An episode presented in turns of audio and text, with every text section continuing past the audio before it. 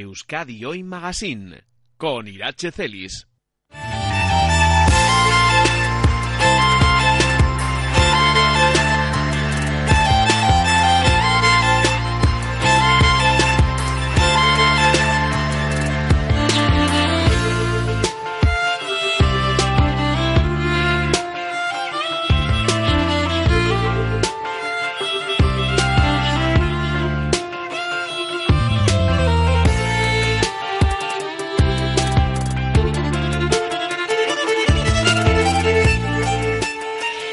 En 2013, la revista Science escogía la inmunoterapia contra el cáncer como el hito, como el avance científico del año. Y decimos avance y no descubrimiento porque realmente el papel del sistema inmunitario frente a los tumores se conoce desde 1890 gracias al trabajo desarrollado por el cirujano estadounidense William Coley. Durante cuatro décadas, Coley trató a cientos de pacientes con cáncer utilizando unas rudimentarias vacunas a base de bacterias que él mismo diseñaba. Aunque el concepto de inmunoterapia no llegó a abandonarse nunca, el hecho de que los resultados de esas investigaciones no fueran del todo concluyentes ni replicables siempre sus resultados, terminaron eh, por, imponerse técnicas como la quimioterapia y la radioterapia.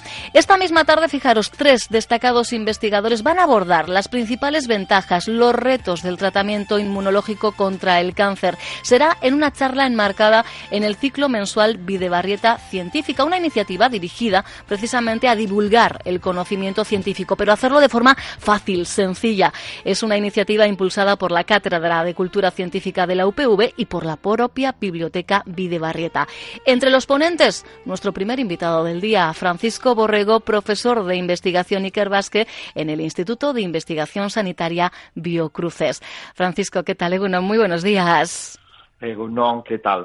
Un placer eh, saludarte y hacer ese previo a lo que será la charla en la que esta tarde participarás. No estarás solo, eso sí, estarás junto a Anne Orrantea e Íñigo Terren, biotecnólogos, investigadores del grupo de inmunología también de, Biocruces, para hablar de inmunoterapia. y decíamos, a tenor de lo que comentábamos en el contexto inicial, ha pasado por muchísimos años de prueba, de prueba, de error e incluso entiendo que de mucha frustración por momentos también. Efectivamente. De hecho, eh, hasta yo diría aproximadamente hace unos 20 o 30 años, ah, yo creo que muy pocas personas o muy pocos científicos eh, apostaban por la posibilidad de armar al sistema inmunitario para luchar frente al cáncer de hoy en día una realidad que, como bien también has dicho en, en, la introducción, la revista Science ya en el año 2013 lo nombró la inmunoterapia como el avance del año, como el breakthrough, como se dice eh, en inglés, como lo comentan en inglés. Y hoy en día es una realidad eh, pero es una realidad que está en continuo movimiento y muy dinámica porque no se deja de investigar sobre ello eh, para conseguir, por supuesto, mejores tratamientos y con menores efectos secundarios. Mm, sí que es verdad que, a pesar de que son las últimas décadas las que nos han ido marcando el camino, no deja de sorprender que hace ya más de un siglo no se demostrase que efectivamente la estimulación del sistema inmune era útil, es útil para detener la proyección de un tumor incluso en algunos casos eliminarlo. Sí, sí, efectivamente. O sea, como has comentado, William Crowley en, eh, ya en el año 1894 usaba como una especie de un cóctel de bacterias porque él había observado que algunos pacientes con sarcoma pues eh, em, que, eh, que, tenían infecciones bacterianas pues parecía que, que, sobrevivían mejor o que incluso podían llegar a curarse. Entonces él empezó a realizar una serie de, de ensayos o tratamientos, sí, pero claro, los ensayos no estaban muy bien controlados, los resultados no fueron muy positivos, eh, los conocimientos eran eh, realmente pocos. Pero aún así yo quisiera además mencionar que dices, como comentaste, bueno, pues se dejó paso a la quimioterapia. Pero incluso hoy en día sabemos que para que la quimioterapia funcione es necesario tener un buen sistema inmunitario. Eh, o sea que ya no es solo que vayamos directamente a armar nuestro sistema inmune, sino que sabemos que para que muchos ah, eh, agentes eh, quimioterápicos, sobre todo aquellos que inducen muerte celular directa, eh, para que luego exista una buena respuesta, el sistema inmune, el sistema inmunitario también participa. Aquí entran entonces las terapias de, de combinación, ¿no? Efectivamente, sí, sí, que eso es como pues hoy en día ya, ya se está empezando a, hacer bastante ensayos clínicos eh, en donde se combinan las, en donde se combinan diferentes aproximaciones terapéuticas, es decir, vamos en vez de ir a atacar el cáncer solamente a través de una diana que, vamos específicamente hacia ella, pues lo que se intenta es atacarlo desde diversos lados, porque eh, el, el cáncer digamos, las células cancerosas son demasiado inteligentes y desarrollan mecanismos para escaparse, ¿no? Y yo creo que si vamos a través de diferentes vías, pues es mucho mejor y, los resultados efectivamente están, están ahí, están viéndose que las terapias de combinación es, es, también parte de, de hoy en día y del futuro. No obstante, hay que ser cuidadosos porque los efectos secundarios eh,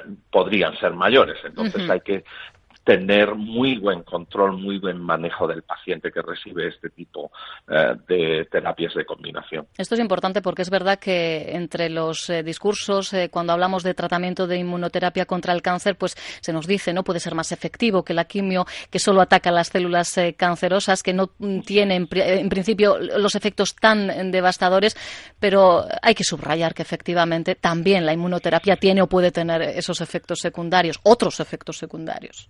Efectivamente, sí, sí, son otros efectos secundarios y no son banales, ni mucho menos, ¿eh?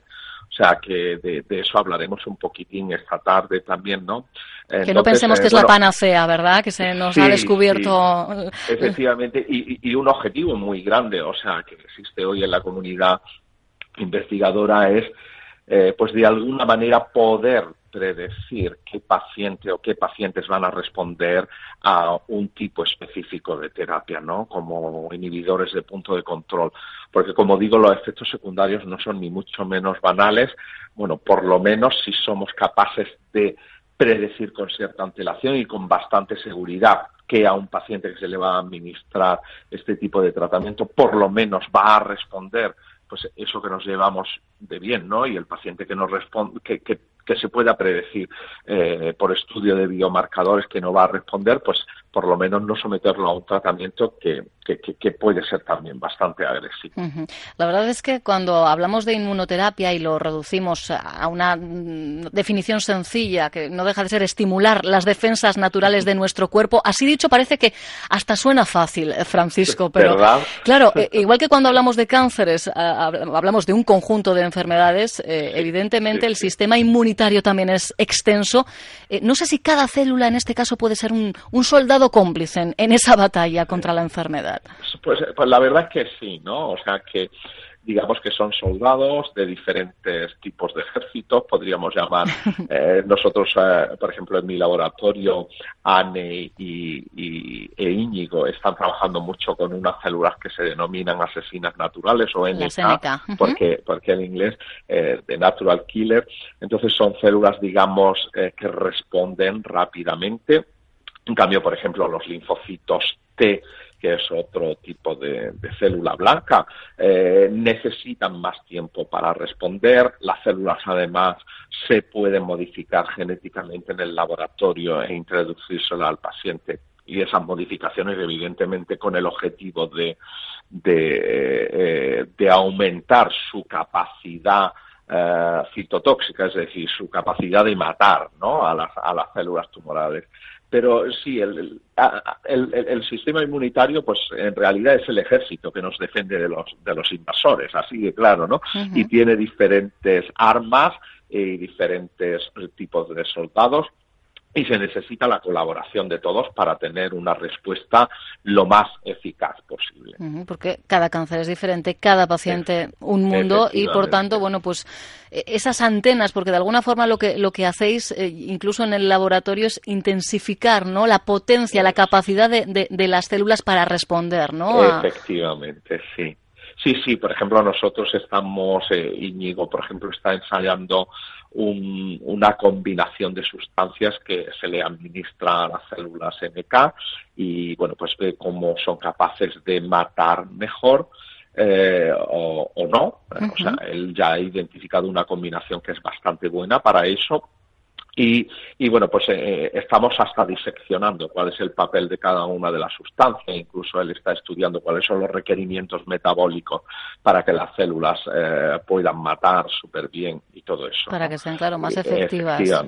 Creo que además, eh, pues si pensamos, por ejemplo, en, pacientes que se han tenido que, someter a un, a un, trasplante, por ejemplo, de, médula ósea, se les puede administrar al paciente las, sus propias células, las de un donante o incluso combinadas, ¿no? O sea, que las, las posibilidades son, son máximas. Sí, sí, sí, sí. O sea, y dependiendo del tipo de células, pues a lo mejor conviene más que sean eh, del propio ah, donante o del propio paciente, me refiero. Eh, en este, por ejemplo, sería el caso de linfocitos T, porque eh, si no se causaría a lo mejor enfermedad inserto contra huésped, existiría esa posibilidad o, otro tipo de, patología. En cambio, por ejemplo, sabemos y la, literatura dice que si se le van a administrar al paciente células NK, quizás sean mejor de un donante, casi siempre emparentado, un padre, un hermano, un hijo o hija, y, eso sabemos, bueno, tiene su explicación, ¿no? Ah, porque mm, eh, tiene su explicación inmunológica, quizá un poquito complicada para explicarlo ahora, pero sabemos que son mejor o por lo menos hasta ahora lo que se está ensayando son mejores si se administran esta célula NK de donantes que no sea que el, donante no sea el propio paciente, sino alguien relacionado. Y esto evidentemente ahora lo estamos relacionando contra eh, con el cáncer, pero podemos hablar eh, de tratar de paliar el rechazo que muchos sufren frente a un trasplante de, órgano, ¿verdad? Sí, sí, efectivamente. O sea, por ejemplo, para, para paliar un trasplante de, perdón, un rechazo pues eh, eh, podría interesar eh, inducir lo que se llama tolerancia, es decir, que el sistema inmune reconozca ese órgano o ese trasplante nuevo que un paciente ha recibido como algo propio y no como algo extraño. Para eso hay drogas que se usan habitualmente, pero a nivel celular, por ejemplo, hay un tipo de linfocitos que son muy importantes para, para conseguir la tolerancia que se llaman los linfocitos T reguladores, ¿no? Eh, también la gente está empezando a ensayar cómo administrar linfocitos T reguladores para evitar, entre otras cosas, pues eh, a lo mejor el, el, rechazo a un trasplante o incluso situaciones de autoinmunidad en donde el propio sistema inmunitario, pues digamos, se equivoca y atacan lo propio, ¿no? esa, sería otra. es un poco como educar o, reeducar, ¿no? Lo, podemos educar a nuestro sistema inmunológico para que identifique células eh, tumorales e incluso, eh, por lo que eh, escucho, hasta, no sé, introducirle recuerdos que no tenía, ¿no? Para que no rechace en un momento un órgano que, que, que no era suyo hasta el momento. Sí, sí, efectivamente. Bueno, el sistema inmunitario, una de las características, y en eso se basan las vacunas, ¿no? Y en realidad la vacuna es otra forma de inmunoterapia, es en generar memoria, memoria, recordar algo que ha visto antes, ¿no? Eh, y, bueno, pues incluso en, algunos ensayos hace muy poco salió un artículo, la verdad que muy bonito, un artículo a nivel experimental, en, en donde tratamientos con con inhibidores de punto de control, pues eh, en los ratoncitos, porque hacían los, los estudios en ratones, pues se podría generar una memoria haciendo una serie de determinadas de cosas que luego cuando se volvía a darle al ratón pues células tumorales eh, las rechazaba inmediatamente precisamente porque se acordaba de que las había visto antes no o sea que sí pues fijaros, ¿eh? lo, que se está avanzando. Y ha mencionado Francisco en más de una ocasión los linfocitos T, que están eh, relacionados con una cosa que llaman los CAR. De ello también os van a hablar esta tarde en, la charla. Y recientemente, la semana pasada, leíamos, por ejemplo, una información, un titular que decía que un niño de seis años de Alicante se ha convertido en el primer paciente en ser curado en España de una leucemia linfoblástica aguda, precisamente ¿no? con, este tratamiento, con, los CAR. Eh, en realidad no es el primero, es el primero que lo ha pagado la seguridad social. Ah, bueno, ¿eh? esto es muy importante subrayarlo porque estamos hablando de terapias personalizadas demasiado caras todavía, efectivamente. Primero, eh, eh, efectivamente, cubierto, tienes razón, Francisco, por la seguridad social. Eso es, porque bueno, eh, en, tanto en el Clinic de Barcelona, en Madrid también se están haciendo en otros sitios, en el Clinic Bank más, más adelantados, digamos, pues sí, han participado en ensayos clínicos, o sea, o bien los paga una farmacéutica o bien son ensayos clínicos académicos, que la financiación va por otro lado, pues habrá agencias financiadoras, se consiguen a través de bueno pues eh, eh, proyectos financiados por gobiernos eh, central, europeos, regionales, mm, charities como no sé Asociación Española contra el Cáncer o cosas de este tipo, pero efectivamente el, que habla es el primero pagado por la seguridad social, porque porque esto es muy importante, ¿no? Yo creo que los CAR vienen para quedarse. Por lo menos eh, en, determinadas situaciones. Evidentemente no es un tratamiento de primera línea, ni mucho menos, porque hoy en día, gracias a Dios, los, los niños que tienen leucemia linfoblásticas agudas responden en un altísimo porcentaje y se curan en un altísimo porcentaje con quimioterapia, que es mucho más barata, menos agresiva, porque un CAR eh, es difícil de manejar, el hospital tiene que estar muy bien preparado para, para para em, darle los cuidados necesarios a los pacientes que reciben los CAR. En este caso, además, son tres ¿eh? los hospitales de momento autorizados. Eh, en el caso del niño al que hacíamos mención, ha sido tratado en eh, San Joan de Deu, en Barcelona, y está también Valdebrón, en Barcelona, y Niño Jesús, en, en Madrid. ¿En qué tipo de cánceres entonces ha demostrado o está demostrando ser más efectiva la inmunoterapia, Francisco? Ah, bueno, yo creo que tenemos que hablar depende del tipo de inmunoterapia que estemos hablando. Por ejemplo, en los CAR, de los que, o sea, no, digamos que no existe ninguno. Eh, eh, eh, no podemos hablar en general. Los CAR, pues están funcionando muy bien en esos niños y adultos con tumores hematológicos que eh, mm, no han respondido o bien han respondido pero luego han recaído a los tratamientos de primera línea como puede ser la quimioterapia. Ahí están, la verdad que están dando unos resultados muy importantes, por eso comentaba yo antes eh, eh, lo de que los CAR yo creo que vienen para quedarse, ¿no? Si nos vamos a inhibidores de punto de control, parece ser que funcionan muy bien y esto hay que estudiarlo, se sigue estudiando, pero funcionan bastante o relativamente bien eh, o mejor en, los melanomas, que es un tipo de cáncer de piel, incluso en los cánceres de pulmón, de cabeza y cuello. Eh, hay, o sea, yo creo que depende del, tipo de inmunoterapia, y, incluso aunque sea, digamos, de manera global, eh, inhibidores de punto de control, habrá que, que ver, como son muchos, habrá que ver eh, cuáles funcionan mejor en, en, un tipo de cáncer versus otro, otro inhibidor de punto de control.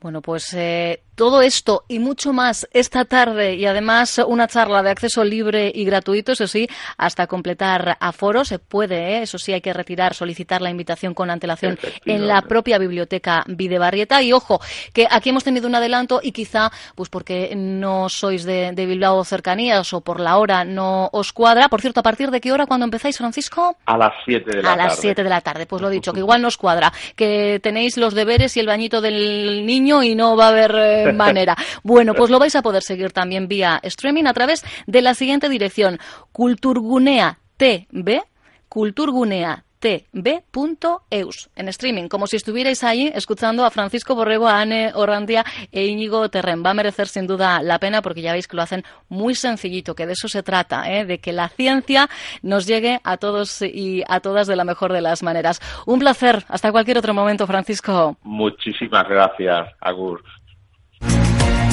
Onda Vasca. Diez años contando contigo.